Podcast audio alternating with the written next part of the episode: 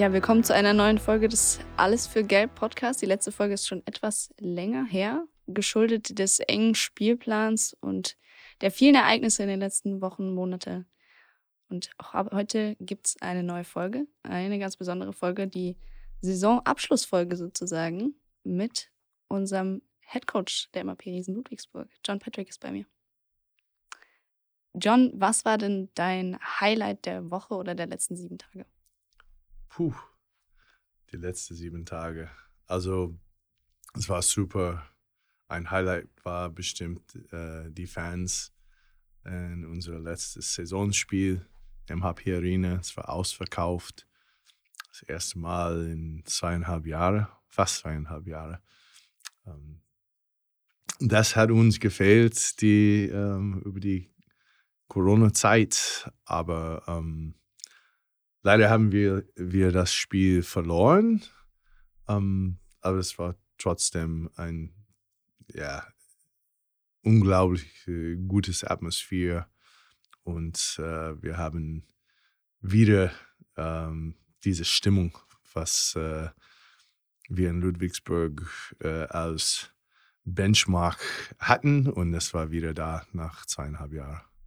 Wir haben auch in der letzten Woche äh, eine Besonderheit bekannt gegeben, nämlich, dass du uns nach dieser Saison verlassen wirst als Head Coach. Du bist seit Januar 2013 da, hast während deiner Zeit hier die wahrscheinlich äh, erfolgreichste Periode der MAP Riesen Ludwigsburg geprägt. Du hast äh, deinen eigenen Spielstil implementiert, äh, nicht nur im Team, sondern in der Organisation, wahrscheinlich auch in der ganzen BBL. Du hast viele Awards erhalten als Coach, mehrmaliger Coach of the Year, nicht nur bei uns, sondern auch in Göttingen, auch in der Basketball Champions League ähm, und warst ein sehr großer Faktor im Club, ähm, in der Organisation und bei der Entwicklung des Clubs. Wenn du auf diese letzten zwei Jahre, fünf Jahre, zehn Jahre, vielleicht auch 20 Jahre zurückschaust, wie fühlst du dich dabei?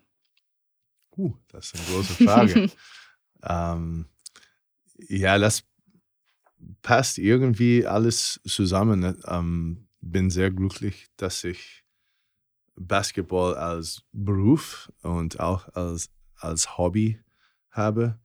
Ähm, bin auch sehr glücklich, dass ich mit meiner Familie hier ähm, wohnen kann, weil äh, die meisten Coaches und ich habe es auch erfahren, ähm, die meisten Coaches wohnen also nicht mit Familie, sondern allein. Das ist äh, ein solidner Business und äh, ich könnte meinen Beruf äh, machen in Ludwigsburg und auch äh, relativ erfolgreich machen mit meiner Familie da die letzten siebeneinhalb Jahre und äh, bin sehr dankbar dafür.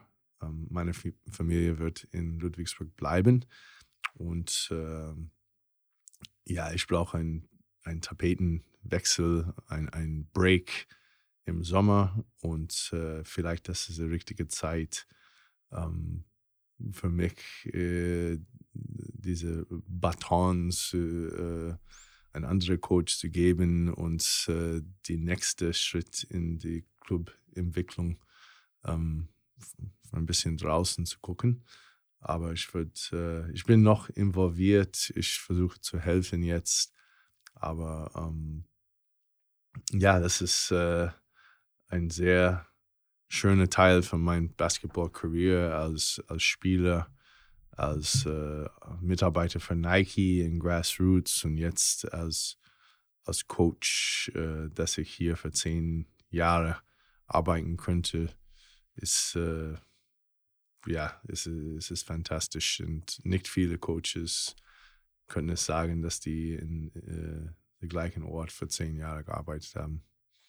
Als du angefangen hast als Coach, ähm, Hättest du dir da vorstellen können, dass du so erfolgreich bist oder dass du mal da stehst, wo du jetzt stehst? Also ich habe jede Saison von null gedacht. Ich habe immer ernsthaft äh, gedacht, dass wir absteigen könnten.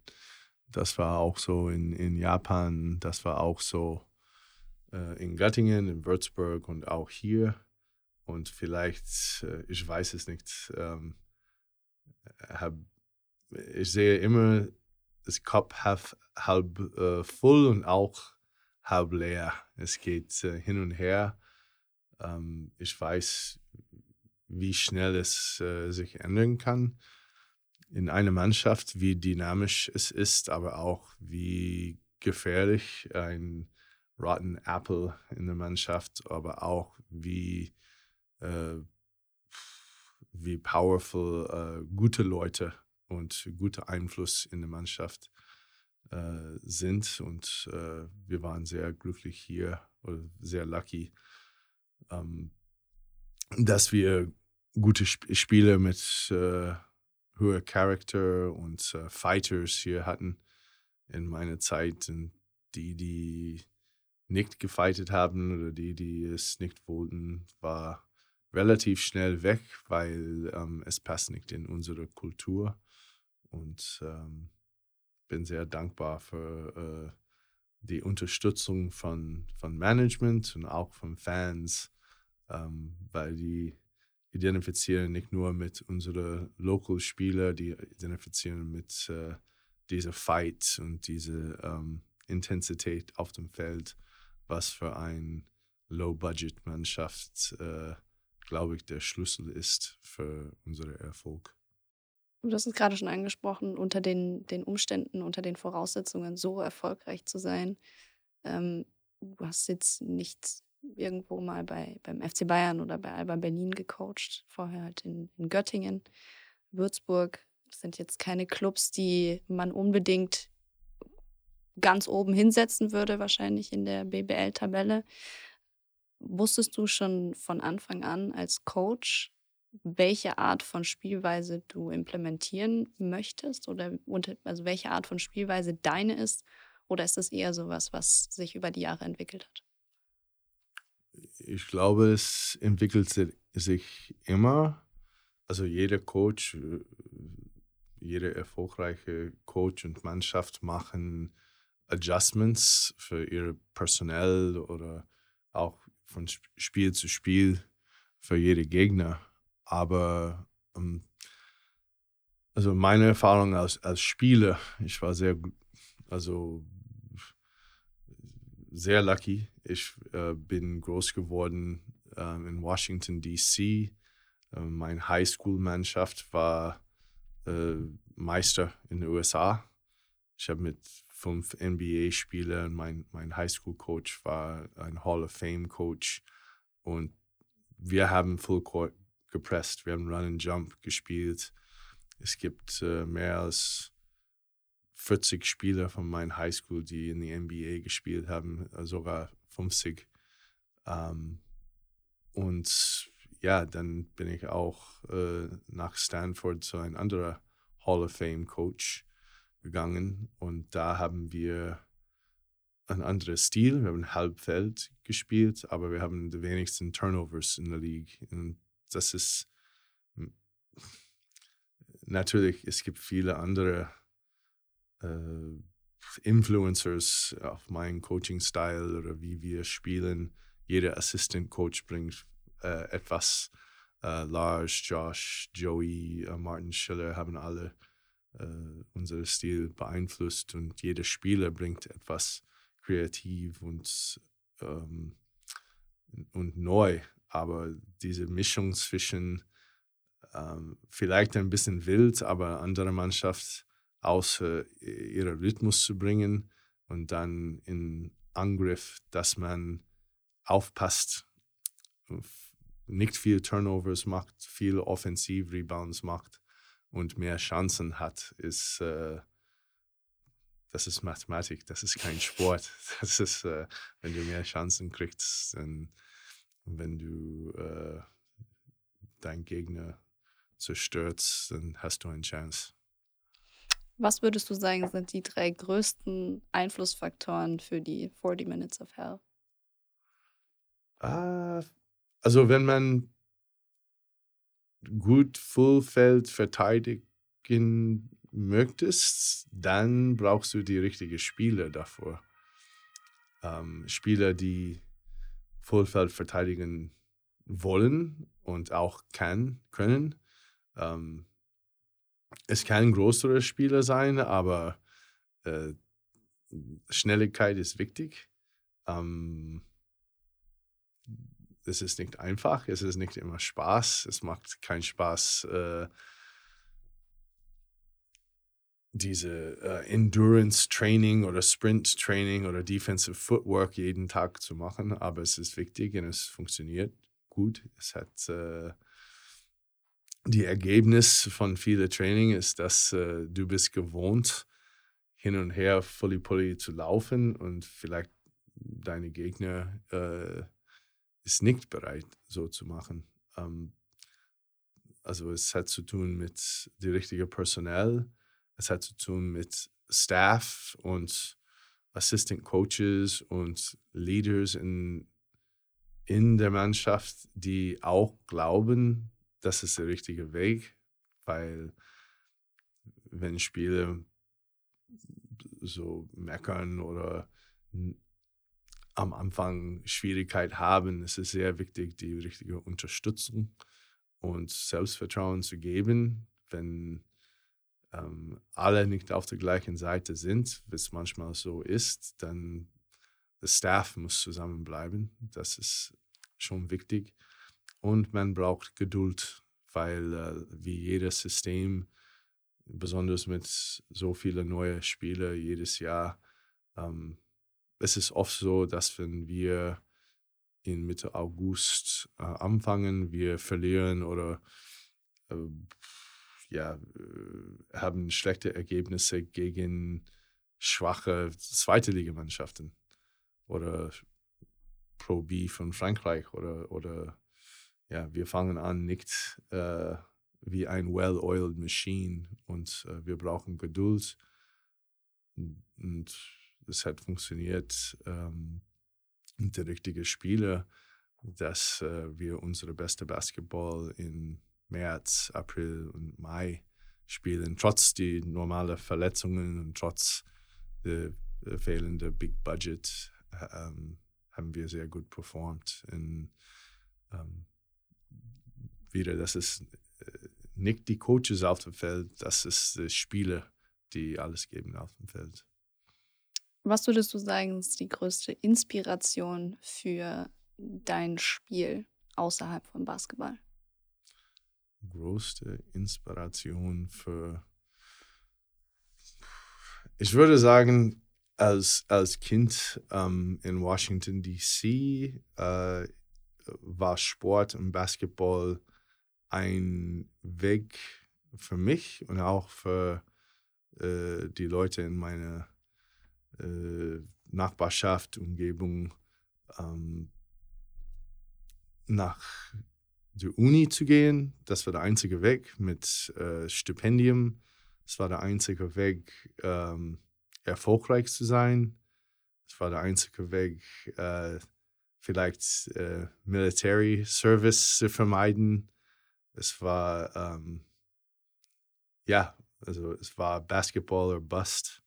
Und äh, ich finde es super, dass wir mit so vielen hohe Charakter-Spieler ähm, diese Story, äh, obwohl die nicht von Washington DC gekommen sind, die sind von verschiedenen äh, Cities und verschiedene Länder, auch in Deutschland, Leute, die Basketball als ihr Leben, nicht ihr, das ist nicht nur ihr Job, äh, sondern das war ihr Weg, äh, erfolgreich zu sein und, und ja, Basketball ist, ist live. Die sind nicht nur äh, Basketballspieler, die, die leben Basketball, die gucken Basketball in ihrer Freizeit und die sehen Sachen von das Leben, Relationships mit äh, Girlfriends und Frau, äh, ihrer Frau oder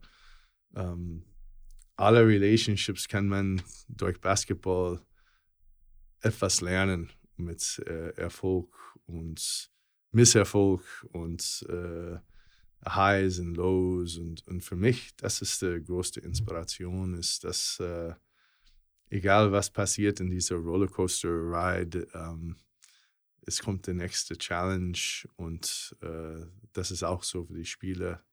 Dafür können wir äh, viel, viel stressige Situations und ähm, alle Excitement ähm, ja irgendwie verstehen, weil äh, wir haben alle seit wir 12 oder 13 oder 14 Jahre alt, als diese Achterbahnfahrt äh, in verschiedene Länder, in verschiedene Städtchen oder Universities äh, irgendwie miterlebt.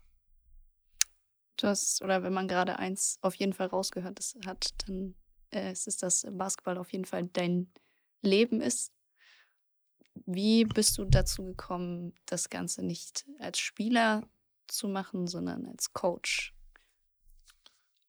Puh. Das, äh, das war nicht absichtlich. Ähm, mit, ich war Basketballspieler, ich bin nach Japan ge gegangen mit 23, habe äh, Angebote aus Europa abgelehnt, weil ich könnte da in Japan auch äh, die japanische Sprache studieren, Vollzeit und auch ähm, etwas Neues äh, erleben. Und dann war ich äh, erstmal von Mizuno und dann von Nike headhunted als äh, Skill Coach, obwohl es, es gab keinen Skill Coach in dieser Zeit. Jetzt gibt es viel mit Social Media, aber ähm, ja, ich, äh, erstmal habe ich Clinics gegeben als, als Coach. Ähm, ich war Spieler, Ballhandling Drills, ähm, was jetzt äh, sich entwickelt hat und äh, Gannon Baker und viele NBA Skill Coaches Millionen damit verdienen, aber ich, ich habe das in, in Asien gemacht. Ich war der ähm, Grassroots Coordinator für Nike in, in Asien und habe äh, Clinics und Videos und Books und alles äh, geschrieben gemacht. Bin nach Europa gekommen und habe äh, in den Nike Camps und Basketball Without Borders Camps viele Top-Coaches äh, in Europa äh, kennengelernt. Ähm, einer davon ist, ist jetzt Head Coach in, in Würzburg. Ähm, ich war jung, er war sehr jung und wir hatten viele andere sehr junge, äh, hungrige Coaches oder Skill Coaches und ähm, es hat sich entwickelt und äh, ich bin von Vollzeit Nike zu, ich war headhunted als, als Assistant Coach in Japan, in, in Japan und dann äh, war ich plötzlich Head Coach in Japan mit 29 und äh, ja, das war nicht absichtlich. Ich habe äh, bei Banken gearbeitet, ich habe auf der Börse gearbeitet und äh, habe also Recht studiert, ähm, aber am Ende wollte ich nicht vor meinem Rechner sitzen, ich wollte auf dem Feld sein und, und mit Leuten arbeiten als Coach und ähm, ja, es ist, äh, es ist immer äh, Excitement im Basketball, immer Konflikt. Ähm, aber es gibt keine langweilige Tag als, als Basketballcoach und davor bin ich äh, sehr dankbar. Du hast an einer der renommiertesten Universitäten wahrscheinlich in Amerika studiert, an der Stanford. Du hast gerade schon erwähnt. Wie, inwiefern hat dich das beeinflusst als Coach? Ja, in viele Wege. Ähm, bei Stanford bin ich in ein Co-op äh, gewesen. Ich war in keine Fraternity. Ich habe in einem Co-op gewohnt und ähm, da habe ich, also erstmal bei Stanford habe ich viele interessante Leute kennengelernt. Es gab, als ich da war, äh, mehr als 100, 100 äh, olympische Athleten, die äh, Swimmers, äh, Tennisspieler. Ich habe Auto von John McEnroe äh, gekauft. Ich habe mein Auto von John McEnroe, der Tennisspieler, äh, gekauft. Es gab viele Leute, die ja einfach in the top uh, of their field waren. Und viele Freunde von mir haben äh, Computer studiert und irgendwie ähm, äh, kleine Businesses angefangen in College, aber diese Businesses sind entwickelt. Ähm, äh, Jerry Yang hatte Yahoo entwickelt. Äh, Larry Page und Sergey Brin haben Google entwickelt und viele andere haben Trilogy und andere Businesses, also sehr kleine Businesses, äh, aber die sind Leute, die ich kennengelernt habe und zusammen Pizza gegessen haben und Bier getrunken haben und dann siehst du die, wie ihre Träume äh, zur Realität gekommen ist und das ist auch Inspiration. Auch Summer Sanders und äh, Julie Fowdy und, und äh, Eddie McCaffrey, Athleten, die ganz normal eine, zusammen gewohnt äh, haben äh, und äh, die waren der beste NFL-Spieler, der beste olympische Schwimmer, der, best, der Kapitän der ähm, Frauennationalmannschaft für Fußball und äh, Goldmedaillengewinner. Dieser Einfluss bei Stanford ist, war etwas Besonderes, aber ähm, ich habe es nicht gemerkt, bis ich äh, weggegangen bin, wie ehrgeizig alle waren. Und es war quasi normal, als wir da waren. Es war normal, dass äh, ja, Leute äh, etwas Besonderes machen wollte. Und das hat auch unbewusst alle anderen äh, beeinflusst, glaube ich. Ist dieser Ehrgeiz, wenn man hm, über so einen langen Zeitraum mit sowas konfrontiert ist, ohne es zu merken vielleicht auch, ist es sowas, was man sich dann immer beibehält? Ich glaube, das ist äh, etwas, was man hat vor äh, vor Stanford oder vor man in, auf einer großen Bühne äh, steht, ist es da und es, es ist immer nötig, jemanden zu haben, Coaches oder Mitspieler oder Leute, wie gesagt, in Stanford, die unterstützen kann und dass man denkt, hey, es ist okay, äh, ehrgeizig zu sein. Es ist okay, äh, so hart zu arbeiten. Es ist okay, Träume zu haben, weil äh, viele Leute, glaube ich, mindestens viele Leute haben Angst, erfolgreich zu sein, haben Angst, auf der Bühne, Bühne zu stehen und haben Angst zu sagen, das ist mein Traum, das, das will ich, das will ich unbedingt. Ähm, es gibt viele Faktoren, die für jüngere Leute ähm, zu sagen, naja, ich, ich, ich würde lieber ähm, nicht fehlen und nicht probieren.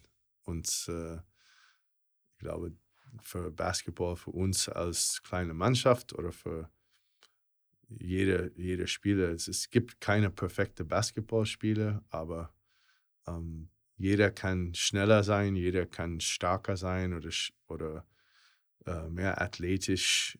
Es braucht nur äh, eine Willen, Wille. Und ähm, ich glaube, Einstellung ist viel, viel wichtiger als Talent. Das ist das größte Talent, ist Einstellung. Und äh, man sieht das äh, oft, dass äh, auch wenn Basketball äh, ein, ein Spiel von oder ein Sportart von größeren Leuten ist, äh, ein Typ wie Steph Curry oder Parker Jackson Cartwright oder unsere ganze Mannschaft, wo äh, unsere größte Spieler war kleiner als der, äh, als der kleinste von äh, unseren Gegnern. Ähm, es hat viel mehr zu tun mit Herz und äh, Einstellung als mit äh, physischen Sachen. Es ist dann auch vielleicht die Aufgabe von einem Coach, seine Spieler oder auch allgemein die Menschen in einem positiven Sinne zu manipulieren, dass sie das Maximum an ihrem Potenzial ausschöpfen innerhalb des Systems?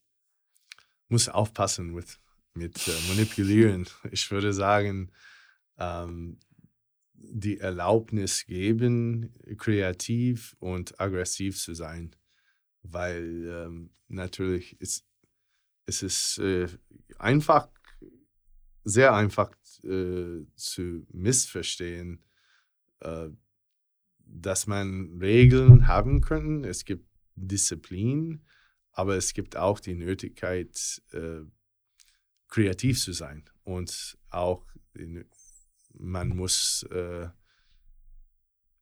Fehler machen. Man macht Fehler und es ist nur eine Frage, welche Fehler und dass wir als Coaches definieren, was sind Fehler, die okay sind und was sind Fehler, die nicht okay sind, wie äh, Faulkeit, sagt man, äh, Laziness und äh, Unkonzentration ist vielleicht nicht okay, aber es, es ist immer äh, Fehler, die passieren und wie man von diesen Fehlern reagiert, ist viel wichtiger als die Fehler selbst. Wenn wir jetzt vom großen Rahmen, dieses große Rahmenprogramm, was wir gerade äh, einmal kurz besprochen haben, auf Ludwigsburg zurückgehen. Ähm, als du hier angefangen hast, hast du einen Plan gehabt, wie die Mannschaft, die Organisation, der Staff oder auch alles drumherum aussehen soll, ähm, um erfolgreich zu sein? Oder ist es auch so was, wo du gesagt hast, du kommst hierher, du schaust dir alles an und dann entwickelst du eben Schritt für Schritt das weiter? Ja, ich glaube, für in meiner Karriere, ähm, es hat sich entwickelt, also ich, ich merke ähm, Sachen, die für mich wichtig sind, je, jetzt sind ein äh, bisschen anders als was für mich äh, vor 20 Jahren wichtig war. Ähm, als ich zum Beispiel nach Göttingen oder in Göttingen gekommen bin, ähm, war das Jugendprogramm entwickelt, sozusagen. Ich bin, ich habe da angefangen und äh, in mein erstes Jahr waren die U18-Meister wir hatten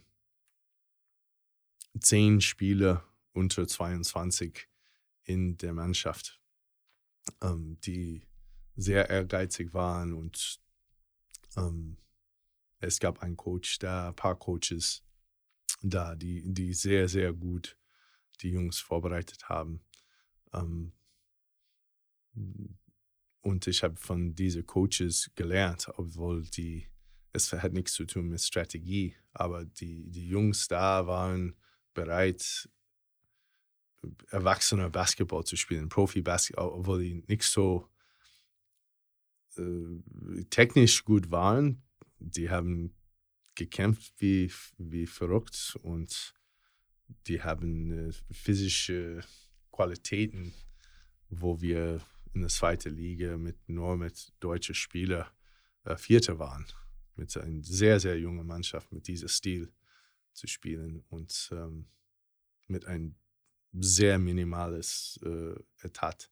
Hier, wenn ich hier gekommen bin, ähm, ist natürlich, da habe ich gemerkt, ja, wir mussten etwas tun, weil es war ein großes Gap zwischen Jugendprogramm und was ich äh, oder jeder Coach als Profi-Coach braucht. Es gab technisch nicht so schlechte Spieler, talentierte Spieler, aber es war ja weit entfernt von was man im Profibereich braucht, von Einstellungen, Professionalität und solche Sachen. Ähm, es ist immer ein Prozess, aber jeder Standort ist äh, auf ein anderer Punkt und äh, bin sehr stolz, dass wir ähm, nicht nur mit mit Coaches, sondern auch mit, mit Spielern eine Kultur hier, wo ähm,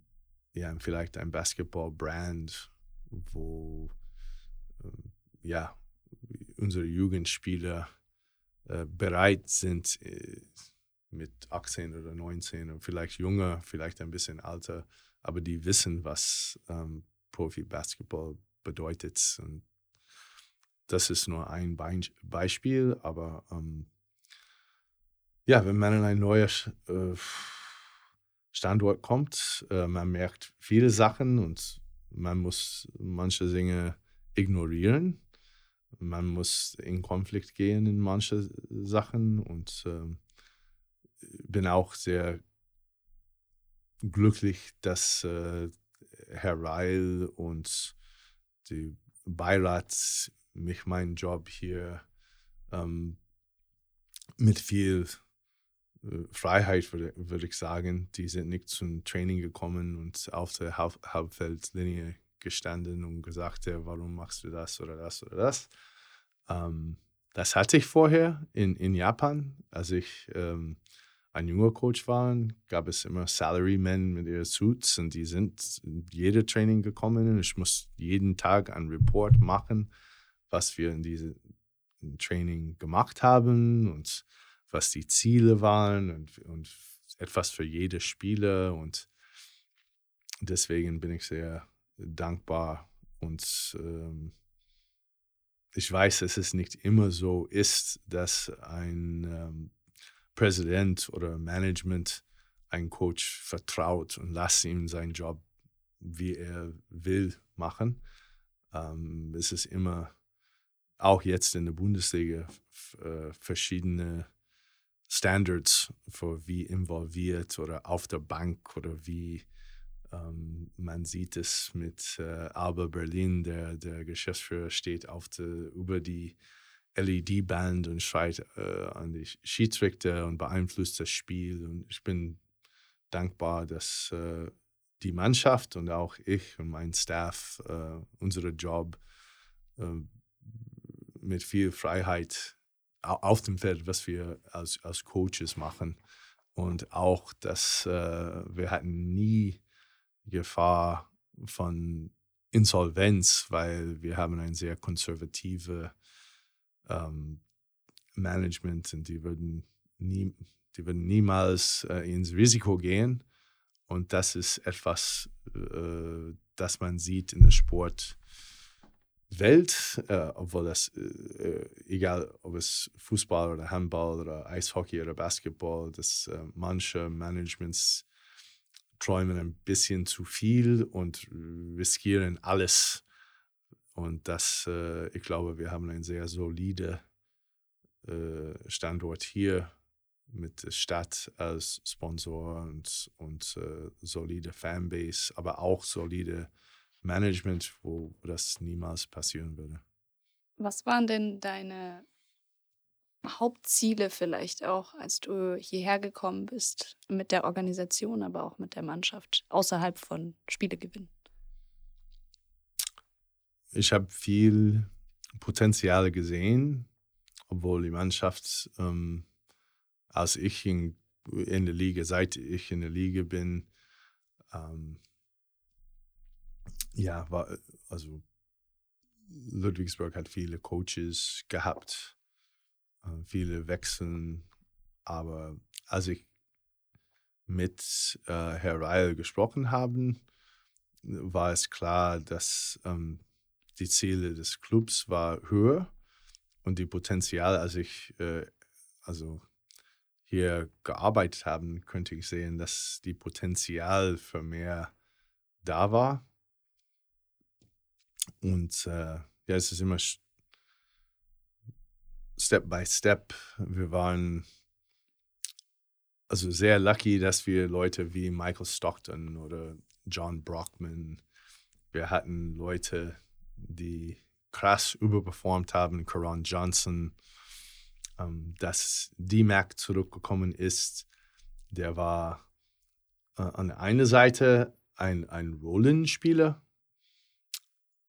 aber für uns war diese ähm, sein Einsatz und äh, wie er gespielt hat, ähm, das ist kein Superstar-Mentality, das ist äh, super annoying, wie äh, verteidigt haben, aber mit viel Emotion und Herzblut und ähm, ja, wir hatten viele Spiele, die ähm, mit mehr oder mit weniger äh, technische Qualitäten haben, aber das war, das ist immer mein Ziel, ist äh, zwölf Leute in der Mannschaft zu haben, die diese Competition lieben und nicht nur die Stats oder uh, the roar of the crowd ähm, mögen, sondern dass die in Training oder in Shooting Wettbewerbe, aber besonders in Spiele diese Competition lieben.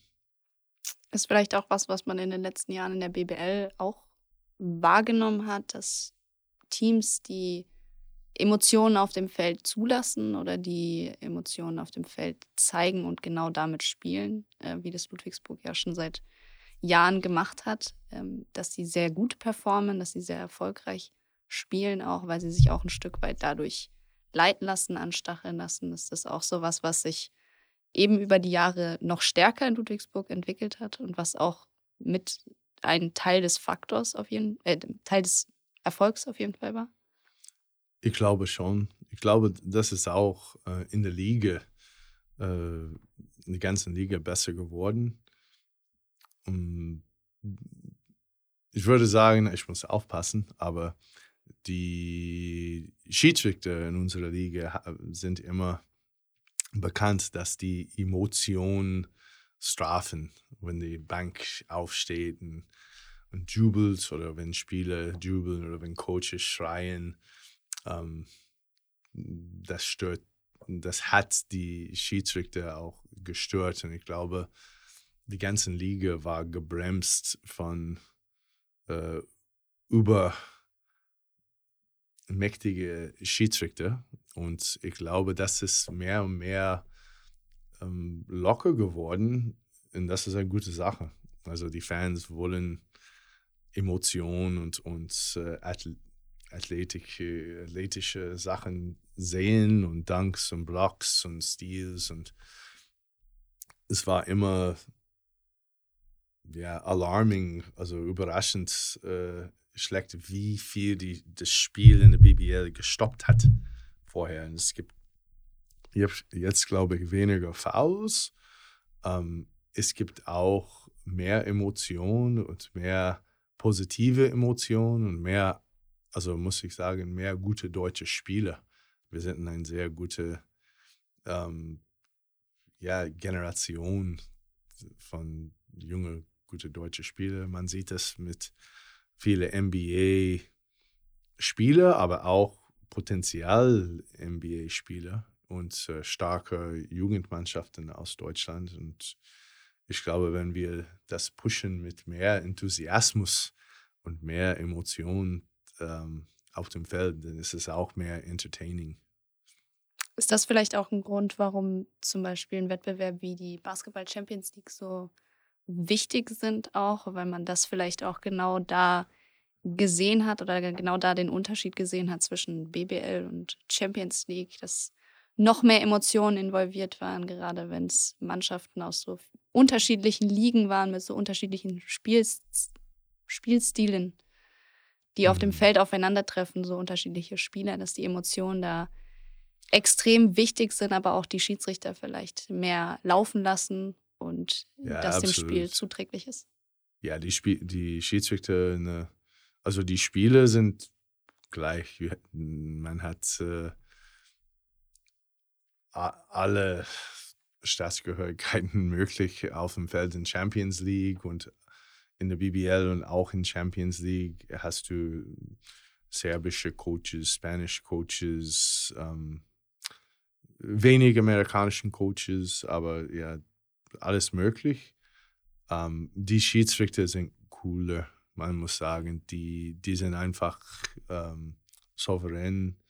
Nicht, dass die besser oder schlechter sind, aber die sind viel, viel mehr bereit, ähm, Sachen zu lassen oder ignorieren, die nicht wichtig sind. Und ja, das ist äh, für Jahre so, dass ähm, es gibt viel zu viel ähm, technische Fouls und unsportliche Fouls in, in der BBL, die, die Sachen stoppen und die ganzen Momentum, die ganzen Lauf des Spiels oder Rhythmus des Spiels äh, zerstört. Und da hat man, Champions League ist ein Fieberwettbewerb und es ist unglaublich gut organisiert von den Leuten in Fieber, wie die Schiedsrichter und Coaches zusammen kommunizieren und diskutieren, ähm, wie die das Spiel sehen wollen, weil das ist ein Produkt. Und ich glaube, der BBL hat auch sich verbessert in meiner Zeit hier. In den letzten 15 Jahren hat das Produkt äh, deutlich, deutlich verbessert. Und das ist vielleicht der nächste Schritt, dass die äh, Schiedsrichter auch äh, fokussieren auf welche Produkte die produzieren oder äh, fördern. Wenn wir nochmal über das Thema Entwicklung sprechen.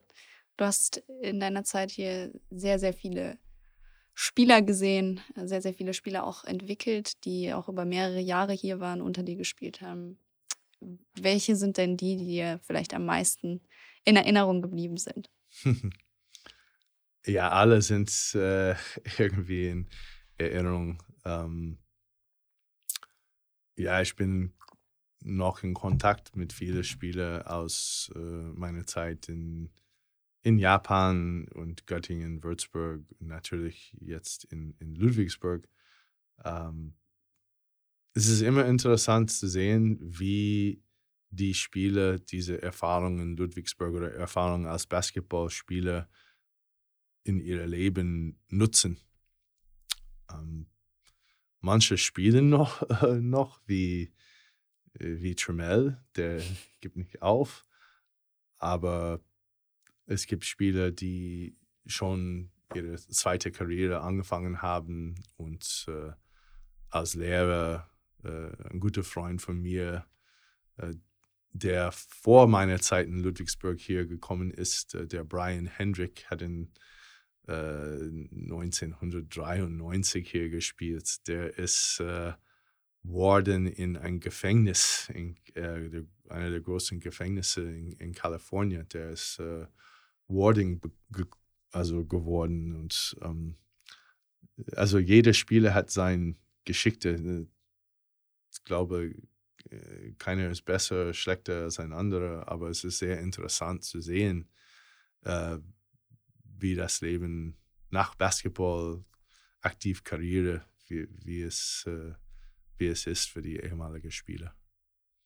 Ich glaube, wenn wir über äh, Spieler reden, die sich unter dir oder mit dir entwickelt haben, dann muss man auch David McRae auf jeden Fall erwähnen, den du vorhin schon selber angesprochen hast. Von 2015 bis 2019 unter dir gespielt und ist danach auch in Ludwigsburg geblieben ähm, mhm. hat sich unter deiner Ägide quasi noch weiterentwickelt als Coach. Was sind deine Gedanken zu, zu seinem Werdegang?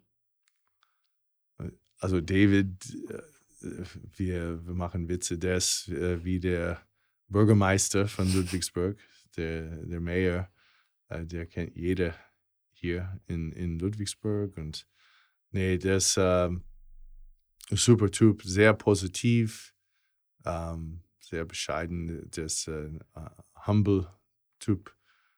Ähm, ja, der hat eine lange, lange Profikarriere, also viel, viel länger als durchschnittlich. Ich glaube, er hat 15 Jahre oder vielleicht länger gespielt, war immer ein Rollenspieler und das zeigt etwas. Das ist normalerweise gut für ein zukünftiges Coaching-Job, wenn man versteht, wie man eine Rolle in einer Mannschaft spielt. Viel besser als die, die als Superstars äh, sich verstehen. Äh, David war ein Rollenspieler, sehr erfolgreich für uns. Wir haben immer gewonnen, als er in der Mannschaft war. Und der hat ja identifiziert mit seiner Rolle, hat seine Rolle gut gespielt. wie gesagt, es hat wenig Spaß gemacht, gegen David zu spielen. Und ähm, als Coach, man sieht, er ist sehr relationship-oriented als, als junger MBBL-Coach. Das ist auch wichtig, weil ähm, das war auch so für meine Kinder, aber die sehen ihre Coach äh, viel mehr, als die ihre eigenen Eltern sehen. Die sind äh, jeden Tag mit ihrer Coach drei, vier, fünf Stunden und ähm, ich glaube, David ist ein sehr guter Role Model für die jungen Spieler. Und ähm, ja, jetzt David äh, wird wahrscheinlich den nächsten Schritt machen im Profibereich. Und das natürlich hat auch zu tun mit äh, Relationships, aber es hat mehr zu tun mit äh, ja, erfolgreich zu sein. Und äh, es ist immer eine Mischung.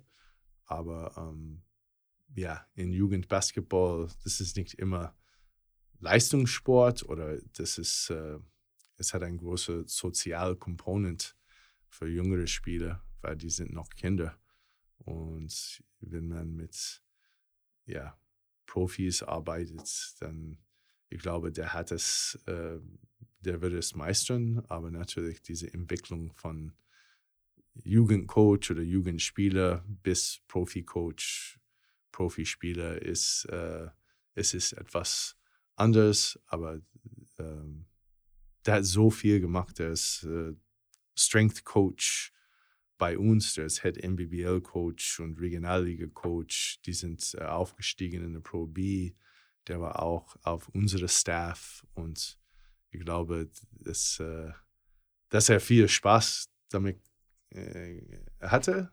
Aber ähm, natürlich als Pro-Coach muss man äh, man kann nicht fünf, fünf Mannschaften trainieren. Also, äh, er wird äh, auch vielleicht äh, mehr intensiv mit Profis arbeiten und da, dann kann er auch den nächsten Schritt machen.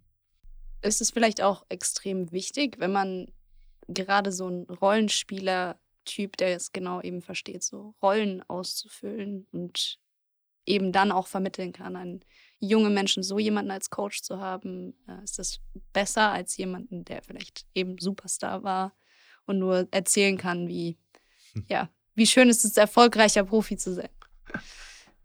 Ja, David erzählt auch seine, seine Sachen, aber nee, das macht, der ist äh, sehr humble, humble, äh, bescheidener Typ.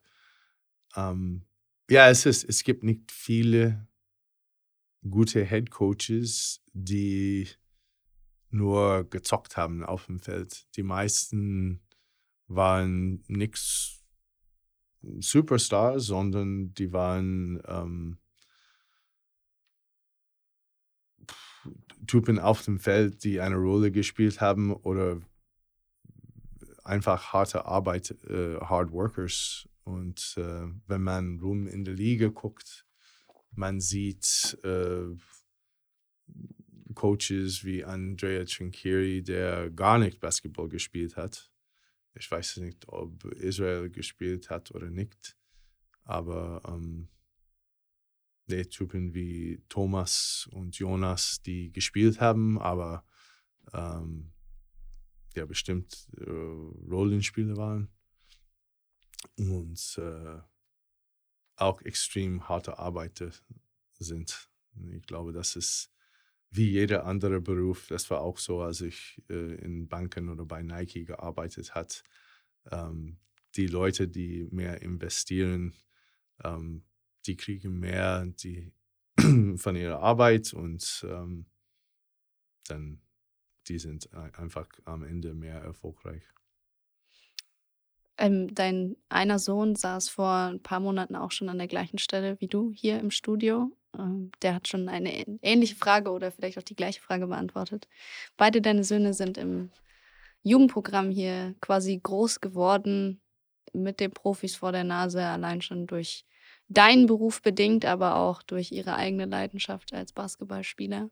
Sind da groß geworden, haben den Schritt in den Profibereich gemacht.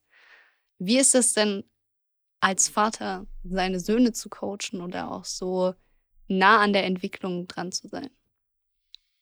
Puh, ja, äh, Gott sei Dank sind die, ist die Unterschied groß genug, dass die nicht erinnern kann, wie ich gespielt habe.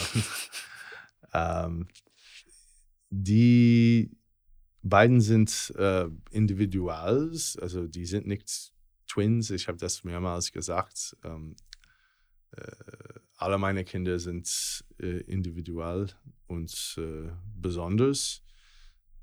Aber ähm, ja, es ist schön zu sehen. Es war schwierig, ähm, beide in der Mannschaft zu haben manchmal, weil ich bin sehr streng auf dem Feld und dann natürlich, wenn man einen schlechten Tag hat, als, als Coach äh, oder auch als Spieler, unkonzentrierter Tag, ähm, besonders für, für Jake dieses Jahr war schwierig, weil er hatte Gehirnerschütterung, hat Abi-Tests und ähm, äh, für Johannes letztes Jahr mit Abitur. Das ist äh, schon beeindruckend, wie viel die machen müssen in der deutschen Sch Schule. Also gute Schulen extrem gute Sch Schule, aber äh, im, für meinen Geschmack viel zu viel Arbeit und ähm, deswegen war es äh, manchmal stressig, beides zu machen, aber es war trotzdem sehr special. Und jetzt, dass die Season vorbei ist und dass wir Individu Individualtraining machen können, ist es wieder relaxed zu Hause. Wenn du noch einmal über die Saison äh, nachdenkst, was waren denn deine most memorable moments? Sowohl in Ludwigsburg allgemein, aber auch vielleicht diese Saison speziell. Ja, es gibt so viel. Es gibt äh, wirklich jeden Tag lustige Sachen. Ähm, wir haben viel gelacht äh, zusammen und äh, natürlich die, die Serie in Cluj war wahnsinnig. Also was die auf uns geworfen haben und ähm, das Spiel, wie, wie bereit wir waren im Spiel 3 zu kämpfen und diese, diese Sieg nach Hause zu bringen, war, war unglaublich. Wir hatten Verletzungen, äh, wegen Krankheiten. Die Leute in der Halbzeit ist äh, wieder Jordan Hals gebrochen er könnte nichts atmen, könnte nichts, also er hat alles abgegeben. Also war schrecklich. Und dann wieder am Anfang des dritten Viertel ist er auf dem Feld, war total okay. Ähm, ja, wir haben viel Herz gezeigt und äh, das, das war ein Highlight. Dass wir Alba zweimal geschlagen haben, war ein Highlight. Ähm, also wie gesagt, wir haben das, diese Saison angefangen mit äh, kein konkretes Ziel. Wir wollten, wollten uns immer verbessern und deswegen, äh, wir waren nicht so gut am Anfang und die, wir sind zusammengekommen und ähm, vielleicht unser bester Spieler ist einer, der letzte Saison als Open Tryout Spieler gekommen ist. Ein Walk-on, einer, der in College keine Stipendium gekriegt hat. Ähm, und äh, unser zweitbester Spieler ist vom Ulm gecuttet. Unsere, ja, unsere Starter, es geht äh, down the line für Tremel, der 40 Jahre alt ist, oder für jeder Spieler, die keine andere Mannschaft wollte oder zu jung oder zu alt oder etwas komisch. Wir waren äh, zusammen eine sehr, sehr starke Mannschaft. Und äh, wie gesagt, es ist schade, dass Wobo geht, ähm, aber das ist auch aus äh, privaten Gründen. Aber ähm, wir hatten Typen wie Jonah und, und Wobo und äh, Johannes und Luki und äh, sind einfach zusammen, haben die, hat, hat, es gepasst. Jordan Hulls, gute Typen, ähm, paar verrückte Typen, das ist auch gut. Und äh, wir haben unsere Ziele weit äh, überschritten und äh, bin sehr stolz für die viele Erfolg, erfolgreichen Momente dieser Saison. Du hast gerade auch schon gesagt, wir haben äh, es geschafft, den amtierenden deutschen Meister zweimal zu schlagen, Alba Berlin. Äh, wir haben seit einigen Malen jetzt auch schon einen neuen Partner im Podcast, Lotto, die immer eine Gewinnspielfrage präsentieren, bei der man zwei Tickets gewinnen kann. Und ich stelle die gleiche Frage auch immer an den Gast im Podcast, den die Zuhörer dann gerne in den Kommentaren beantworten können. Wer wird denn dieses Jahr der deutsche Meister in der BBL? Alba Berlin oder Bayern München? Du fragst mich? Ja. Darf ich antworten? Du darfst antworten. Ich glaube Alba Berlin. Warum ist Alba Berlin dein Tipp? Die sind einfach tiefer. Die sind einfach tiefer. Bayern hat eine lange Serie gegen Bonn gespielt. Die haben Verletzungen. Die hatten mehrere Corona-Covid-Outbreaks. Und äh, ja, es ist schwierig mit äh, wenig Guards. Und äh, Alba hat drei ehemalige Ludwigsburger Spieler. Das ist stärker als ein ehemaliger Ludwigsburger Spieler für Bayern. Ähm, wenn wir einmal vielleicht auch noch kurz Alba Berlin mit in die Rechnung nehmen, in dieser Saison, die Saison war sehr besonders. Ähm, wir haben zweimal Alba Berlin geschlagen, zweimal fast geschlagen im Halbfinale und einmal nicht. Ähm, was war diese Saison so besonders oder was hat diesen X-Faktor ausgemacht, diese Saison? Bei uns? Bei uns. Ich glaube, dass wir keine Superstar hatten. Das war letztes Jahr. Wir hatten wir die MVP des Liges. Letzte Saison mit Jalen Smith. Davor hatten wir Marcus Knight, der auch MVP des Liges war. Und dieses Jahr war jedes Spiel ein anderer. Wir sagen immer, der beste Spieler ist der mit der beste Plus-Minus. Und es war manchmal Jonah oder Jordan. Es war aber auch manchmal äh, Luki oder Jorman oder Jake oder Johannes oder es war jedes Spiel anders. Und auch einer wie Jonathan Beere, der oft verletzt war, leicht verletzt war, aber der hat auch gegen Tenerife ein Bombenspiel gehabt, äh, also Niemandsland er.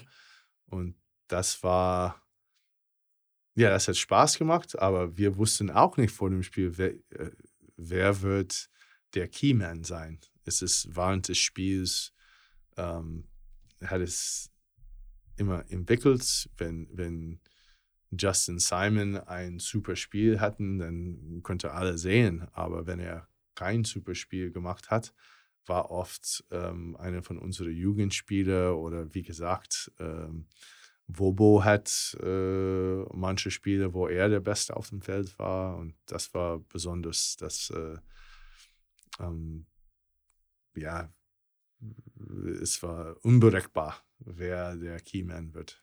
Also diese Next Man Up Mentality. Genau. genau. Gerade nach so einer erfolgreichen Saison, nach drei so erfolgreichen Jahren zu sagen, jetzt Zeit für eine Pause, die du vorhin schon angesprochen hast. Warum genau jetzt nach der Saison? Ja, es ist auch meine Frage. Aber ich, ich glaube, für uns alle ich meine nicht nur im Basketball, sondern auch für jüngere Menschen oder für, für alle. Diese Pandemiezeit war super intensiv. Ähm, ich habe es vorher erwähnt, aber mit dem Testing, mit äh, wir hatten kein, ich habe sowieso wenig Sozialleben äh, als Coach. Äh, davor war ich gut vorbereitet für die Pandemie, aber ähm, es war super intensiv die letzten drei Jahre, zweieinhalb Jahre. Und ich habe gemerkt ähm, im März und April, dass ich eine Pause brauche.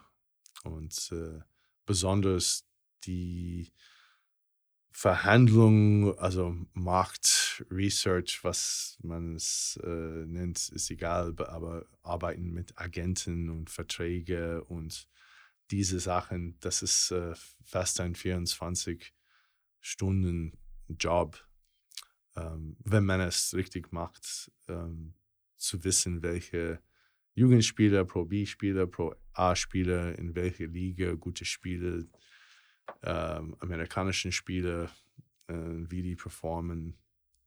Und äh, ich habe überlegt, sollen wir ein Scout, habe mit Herr Ryle auch gesprochen, sollen wir einen Scout holen von außerhalb der Mannschaft oder was? Und ähm, am Ende habe ich entschieden, die Sommer zu nehmen als Pause. Pause. Aber ich ehrlich weiß ich nicht, ob ich diesen Job als äh, Scout und Sportdirektor und Office-Typ und Head Coach wieder machen kann oder will. Und dann habe ich äh, entschieden, ein, eine Pause in bisschen in Japan, ein bisschen in den USA, meine Familie zu besuchen aber auch hier in Ludwigsburg, das ist wie, ja, das ist wie Vacation manchmal im Sommer. Das äh, wenig Leute hier, eine sehr schöne Stadt.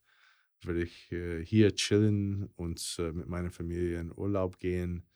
Und dann äh, kam ein Angebot, wo die ähm, in Japan, wo die mich als nur Head Coach, ohne Recruiting, ohne etwas außerhalb Basketball wollen ähm, und äh, aber auch, dass die äh, mein Buyout in meinem Vertrag bezahlen. Das ist am Ende gut für Ludwigsburg, dass sich äh, irgendwie vergleichen. Die, ähm, ja, wenn, wenn ein Coach geht, es ist immer ein, ein bisschen äh, ja, dynamische äh, Sachen, also Änderungen sind immer ein bisschen schwierig vielleicht, aber auch, dass, äh, dass ich da gehen können, vielleicht als Berater, weil es ist eine andere Liga. Ähm, und ich wollte nicht in Europa arbeiten, ich wollte ähm, ein Sabbatical nehmen und dann äh, zweitbestes, dass ich äh, in Japan auch äh, in eine ganz andere Atmosphäre äh, coaching kann, ohne diese äh, Office-Arbeiten, ohne die Recruiting, das äh, hier Spaß gemacht hat, aber das war am Ende ein bisschen zu viel. Warum ist es vielleicht auch wichtig, jetzt Basketball oder nicht, Pandemie oder nicht, diese Pausen zu nehmen für sich selbst, aus deiner Sicht? Ja, äh, meine Sicht, äh, die, es gibt mehrere Gründe. Ähm, die Kinder sind größer geworden und die könnten independent sein. Ähm, bin gespannt, ob ja, Johannes hat Angebote aus anderen Mannschaften. Äh, Jake hat äh, Angebote aus anderen Mannschaften, aus mehreren Colleges, Unis. Ähm, aber meine Tochter zwei Tochtern, mein äh, ältester Sohn, die sind äh, selbstständig, independent und äh, ich, ist es vielleicht die richtige Ding wegzugehen und nicht meine eigenen Kinder zu coachen. Es ist auch vielleicht die richtige Ding, einen Schritt zurück von 18 Stunden Tage, Arbeiten zu haben, weil ich bin äh, ich bin noch nicht halb tot, aber ich würde halb tot, wenn ich das ein äh, paar Jahre mehr machen. Ähm, und äh, Japan, Japan ist mein zweiter Heimat. Ich spreche die Sprache. Ähm, ich kenne viele Leute in dieser Mannschaft, wo ich gehe, aber auch in Tokio. Mein Freundeskreis äh, ist geblieben von vor 25 Jahre, die sind alle da.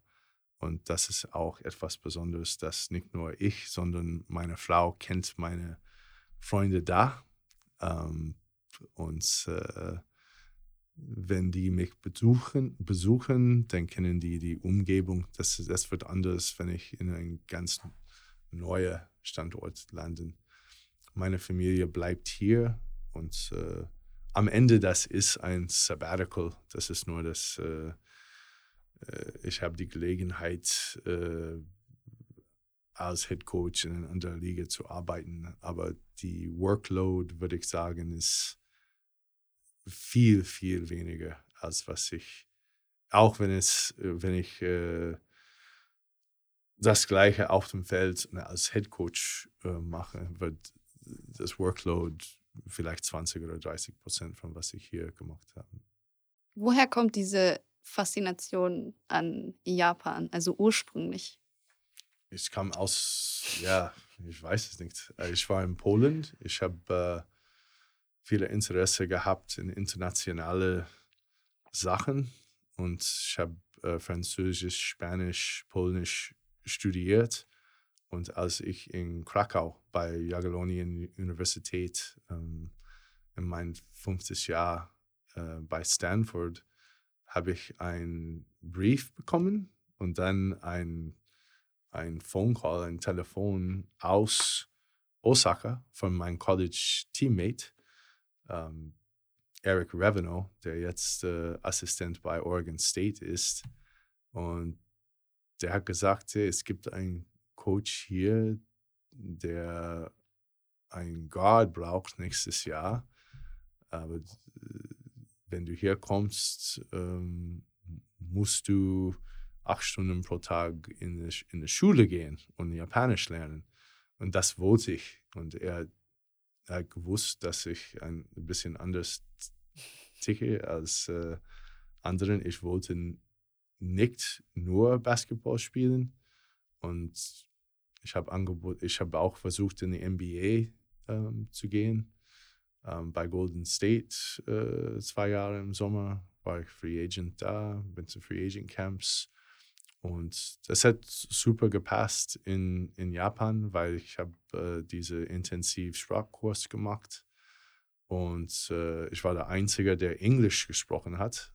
Äh, alle waren Chinesisch oder Koreanisch und äh, deswegen musste ich Japanisch lernen. Ich habe erstmal die Buchstaben von äh, A, I, U, E, O, Kakikukeko. Das ist wie wenn man 24 ist und man lernt die ABCs, die Buchstaben das erste Mal. War sehr cool und äh, ich liebe diese respektvolle Kultur. Ich liebe das Essen es ist sehr chillt da. Äh, man sagt Nombiri äh, auf Japanisch, aber die Leute sind sehr chillt. Nicht, nicht in Tokio besonders, aber außerhalb Tokio, das ist äh, äh ja wie vor, ich weiß nicht wie viele hunderte Jahre, die, die Leute ähm, sind sehr höflich und hilfreich und sehr respektvoll zueinander. Was ist das Faszinierendste an Japan für dich? Wie alt die, die leben und wie gut gelaunt die sind mit 80, 90 und 100. Ich, ich gehe jedes Jahr, ich gehe auch nächste Monate äh, im Urlaub nach Okinawa. Und Wahnsinn, du, du siehst Leute, die über 100 Jahre alt sind, auf Fahrrädern. Und die gehen hin und her. Die, also die, weil die sind ein bisschen äh, ja, alter und können nicht geradeaus stehen. Die sehen aus wie 80 Zentimeter groß, aber die sind auf dem Fahrrad und hin und her gegangen und die sind alle, würde ich sagen, in Japan ähm, wichtig als ältere Leute und äh, das fehlt ein bisschen in den USA, vielleicht hier auch. Es gibt viele, vier Generationen Häuser da, wo die Groß-Großeltern wohnen mit äh, Großeltern und äh, Eltern und Kinder und äh, die Bosses sind noch die äh, Groß-Großeltern und die, ähm, die Frauen und, und Männer sind äh, in den Parks in the, ähm, um 6 Uhr ihre Übung zu machen und äh, was auch immer, Tai Chi oder die sind alle da mit Musik und es ist faszinierend, es ist eine andere Kultur, aber dass äh, so viel Respekt da ist und auf jede Straßenbahn oder Zug, wenn ein älterer Leute reinkommt, dann wird jemand aufstehen und äh, sagen, bitte sitzen. Cooler Ort, cooler Place. Wir sind fast am Ende angekommen. Es gibt am Ende des Podcasts immer fünf Fragen, fünf Entweder-Oder-Fragen. Mhm. Frage 1, äh, Sushi oder Udon? Udon. Lieber Nudeln als Reis? Lieber Nudeln als Reis? Ja. ja. Soba, Soba oder Udon. Genau. Äh, ein bisschen die schwäbische Kultur auch noch mit reingebracht. Äh, lieber Spätzle oder Maultaschen? Spätzle. Käsespätzle oder mit Soße? Käsespätzle. lieber BBL oder lieber BCL? Uh, schwierige Frage. Das kann nur Problem sein.